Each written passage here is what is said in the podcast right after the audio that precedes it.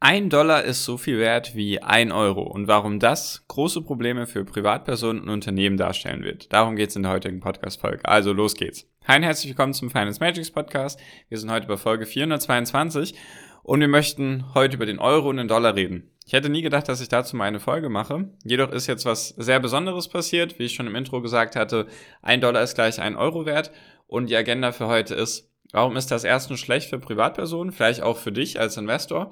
Und warum ist das schlecht für die ganzen Unternehmen? Und natürlich wahrscheinlich noch viele andere Punkte. Deswegen lasst uns auch direkt starten. Deswegen, falls dich sowas interessiert, sehr gerne kostenlos meinen Podcast abonnieren, dann verpasst du sowas in Zukunft nicht. Und los geht's. Also, und zwar ich habe es selbst erst die letzten paar Tage mitbekommen, dass der Euro immer mehr und mehr geschwächelt hat und dass der Dollar immer stärker geworden ist. Man bekommt zum Zeitpunkt meiner Aufnahme, also 12.07., 12 Uhr, 12 Uhr mittags, wie auch immer, bekommt man aktuell für einen Dollar genau einen Euro. Nicht mehr andersrum, dass man für einen Euro irgendwie 1,05 Dollar bekommen hat oder 1,1 oder mal 1,2, sondern gerade Parität 1 zu 1. So, und der Euro schwächelt weiterhin. Also wenn man sich den Euro anschaut, hat er alleine im letzten Jahr im Verhältnis zum Dollar 14 bis 15 Prozent an Wert verloren. Und das ist für ein Währungspaar extrem viel. Normalerweise schwankt das sehr, sehr wenig. Da ist schon eine Abweichung um 0,01 Prozent am Tag ist schon was Besonderes und jetzt in einem Jahr 15 Prozent verloren. So.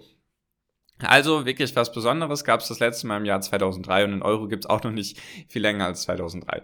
Also, und zwar, woran das liegt, liegt einfach daran, der, die Kurzzusammenfassung ist, wie ich in den letzten Wochen schon öfters gesagt habe, in den USA gibt es jetzt auf Staatsanleihen wieder Zinsen. Also jetzt fast schon mit der nächsten Zinserhöhung bald über zwei Prozent.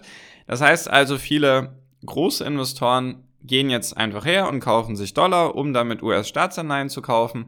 Und die Nachfrage einfach ist deswegen höher. Und wenn sie ihren Euro verkaufen oder ihren Renminbi oder ihren Yen oder ihre Franken oder was auch immer, dann ist das positiv für den US-Dollar. Weil da steigt dann einfach Angebot und Nachfrage. Ist immer dasselbe Prozedere, ist, kein, ist auch jetzt nicht anders. Das heißt also, die Leute investieren ihr Geld in US-Staatsanleihen. Einfach weil die Zinsen abwerfen, ist das gerade einfach für viele Investoren lukrativer, als zum Beispiel einfach den Euro zu halten. So. Und was sind jetzt die Implikationen für dich zum Beispiel als Privatperson? Natürlich werden die Sachen, wenn du jetzt irgendwelche Sachen in Dollar beziehst oder aus den USA, werden die teurer, weil du bekommst für dein Euro weniger Dollar, deswegen musst du mehr Euros aufwenden, um dieselbe Menge an Dollar zu bezahlen. Ganz simples Beispiel, sagen wir mal, du hast davor irgendwas gekauft, was 100 Dollar gekostet hat und der Wechselkurs war zum Beispiel 1 zu 1 oder 1 zu 1,1. Das heißt also, du hast knapp 90 Euro gebraucht für die 100 Dollar, weil 90 mal 1,1 ist knapp 100. So. Und jetzt brauchst du einfach 100 Euro, um etwas für 100 Dollar zu kaufen. Das heißt also, wir haben nicht nur die Inflation, sondern wir haben jetzt auch noch das Thema Wechselkursschwankungen. Und dann für dich als Investor heißt das auch einfach, wenn du irgendwas in US-Dollar kaufst, sagen wir mal, du handelst direkt an der Nasdaq oder du kaufst über die Nasdaq, also über die US-Börsen, kaufst du jetzt direkt Aktien, dann brauchst du einfach mehr Euros für dieselbe Anzahl an Dollar.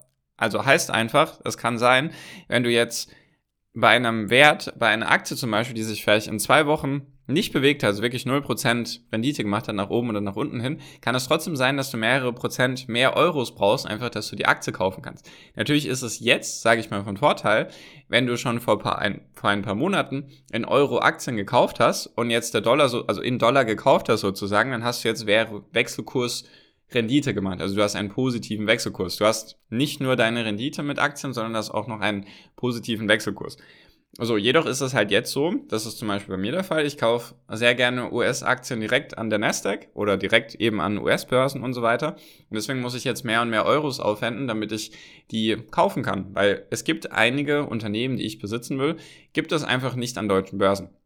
Deswegen muss ich die direkt in Dollar kaufen, beziehungsweise halt einfach an die US-Börse und da brauche ich halt Dollar dafür. Und deswegen muss ich mehr und mehr Euro aufwenden, damit ich eben diese Aktien kaufen kann. Deswegen ist tatsächlich gerade eine Überlegung, die ich habe, dass ich einen Teil meiner Rücklagen nehme, also Cash-Position allgemein für Aktien und auch allgemein so fürs Leben, und dass ich hergehe und mir denke, gut, ich wechsle das jetzt einfach in Dollar um, weil es könnte gut sein, dass ich dadurch einfach Gewinne mache. Einfach mal als Beispiel. Nehmen wir mal an, ich habe jetzt 1000 Euro und die möchte ich jetzt, oder die tausche ich jetzt in Dollar. Dafür kriege ich also jetzt gerade für 1000 Euro kriege ich 1000 Dollar. Wenn jetzt der Dollar weiterhin steigt und der Euro fällt, sagen wir mal, weil einfach das Interesse für ein bisschen Zinsen höher ist als das Desinteresse dafür und der Euro eben weiterhin sinkt, sagen wir mal auf 0,9 oder machen wir mal ein simples Beispiel 0,95.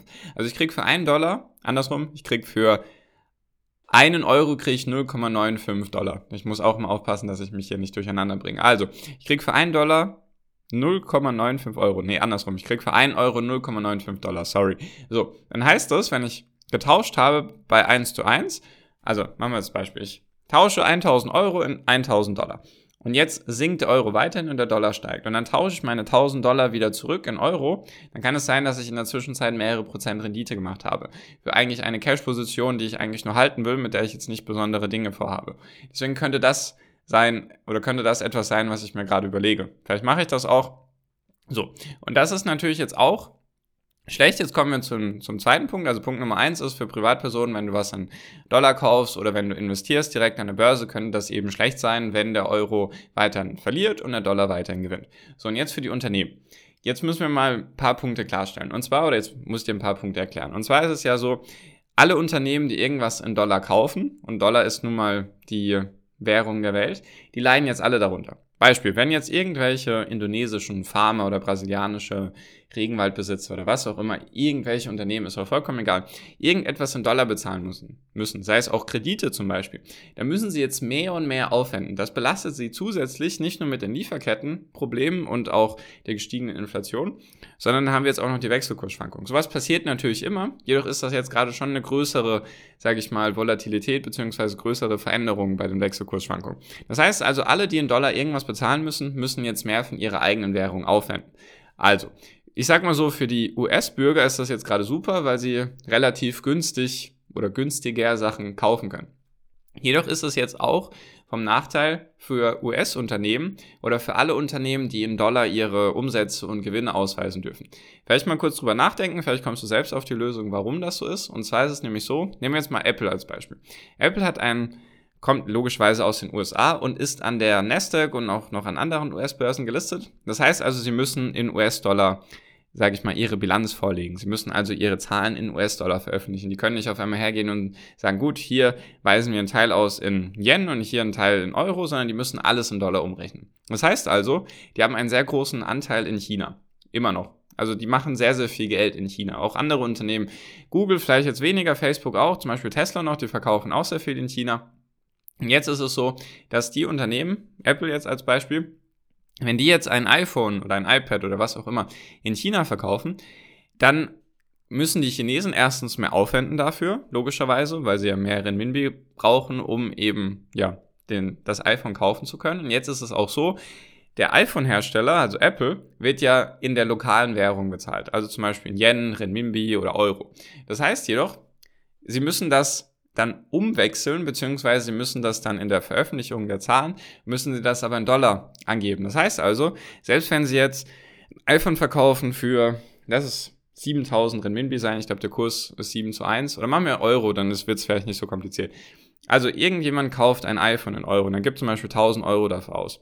So, dann ist es so, dass die 1000 Euro jetzt aktuell oder auch noch vor ein paar Monaten mehr Dollars gebracht haben. Also vor ein paar Monaten hat man zum Beispiel für 1 Euro noch 1,05 Dollar bekommen. So.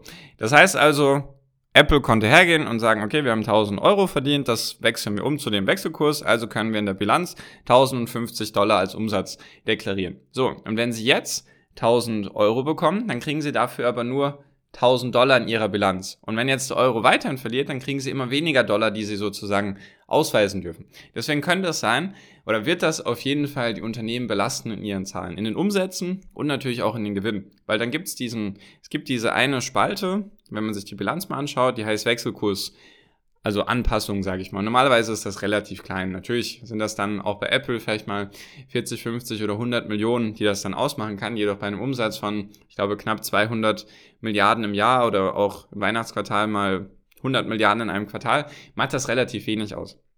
Jedoch könnte es jetzt sein, weil der Euro so stark verloren hat und auch die anderen Währungen weltweit und einfach der Dollar immer stärker wird, dass diese Anpassungen nicht nur vielleicht 50 oder 100 Millionen sind, sondern vielleicht eine halbe Milliarde oder mehr, weil einfach viel natürlich weiterhin um, umgesetzt wird in den Teilen der Welt, in denen die lokalen Währungen halt abwerten und der Dollar wird halt überall stärker. Deswegen, und da alles in Dollar bezahlt werden muss, ist das natürlich auch noch ein Problem für die ganzen Lieferketten. Weil die sind ja sowieso schon belastet und die Preise sind ja sowieso schon gestiegen. Wenn jetzt die Leute dann in lokaler Währung bezahlen und alles in Dollar oder lokale Währung bekommen, lokale Währung verdienen und das dann in Dollar umtauschen müssen und der Dollar immer stärker wird, dann belastet sie das zusätzlich auch noch. Deswegen ist das auf jeden Fall etwas, was man sehr, sehr genau beobachten sollte und sich vielleicht auch einfach Gedanken machen sollte, okay, möchte ich jetzt vielleicht was in Dollar umtauschen, weil ich davon ausgehe, dass der Dollar weiter an Wert zunimmt. Mir geht es jetzt nicht darum, dass man sagt, man investiert jetzt nicht mehr in Aktien, sondern investiert jetzt in Währung, das ist gar nicht der Punkt. Nur einfach vielleicht einen kleinen Teil, wenn man sich dann gut, es könnte jetzt sein, dass die Nachfrage nach dem Dollar weiterhin steigt und die Nachfrage zum Beispiel nach dem Euro oder anderen Währungen weiterhin sinkt, dass man sich dann denkt, gut, ich nehme einen Teil meiner Rücklagen und investiere den in den Dollar oder andere Dinge. Das ist einfach so mein Gedanke, den ich habe und das wird auf jeden Fall das Quartal, also Q2, was ja von April bis Juni ging, wird das auf jeden Fall belasten, weil die Berichtssaison startet jetzt bald in den nächsten ein, zwei Wochen. Deswegen könnte es gut sein, dass diese Faktoren mit Wechselkursschwankungen stärker sind dieses Mal und auch wenn es jetzt weiterhin geht oder weitergeht in dem Tempo, dass es auch dieses Quartal belastet und vielleicht auch noch das nächste.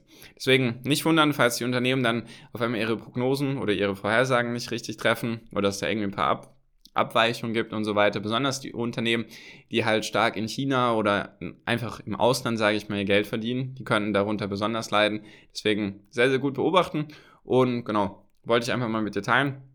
Fand ich einen interessanten Punkt. Hätte ich nie gedacht, dass ich dazu mal eine Folge mache. Deswegen, falls es dich interessiert, wie ich jetzt meine Strategie anpasse, auch in solche Widrigkeiten und in was ich investiere, auch abseits von Aktien, sehr gerne einfach bei mir melden. Am besten einfach den ersten Link in der Podcast-Beschreibung anklicken, dann kommst du zu mir in WhatsApp, kannst kostenlos meine WhatsApp-Gruppe beitreten und natürlich Kontakt zu mir aufnehmen. Und damit bin ich jetzt auch schon fertig für diese Folge. Ich hoffe, es war hilfreich für dich und auch interessant. Und damit bedanke ich mich ganz herzlich für deine Aufmerksamkeit bis hierhin und wünsche dir jetzt wie immer noch am Ende einen wunderschönen Tag, eine wunderschöne Restwoche. Genieß dein Leben und mach dein Ding, bleib gesund und pass auf dich auf und viel finanziellen Erfolg dir. Dein Marco, ciao, mach's gut.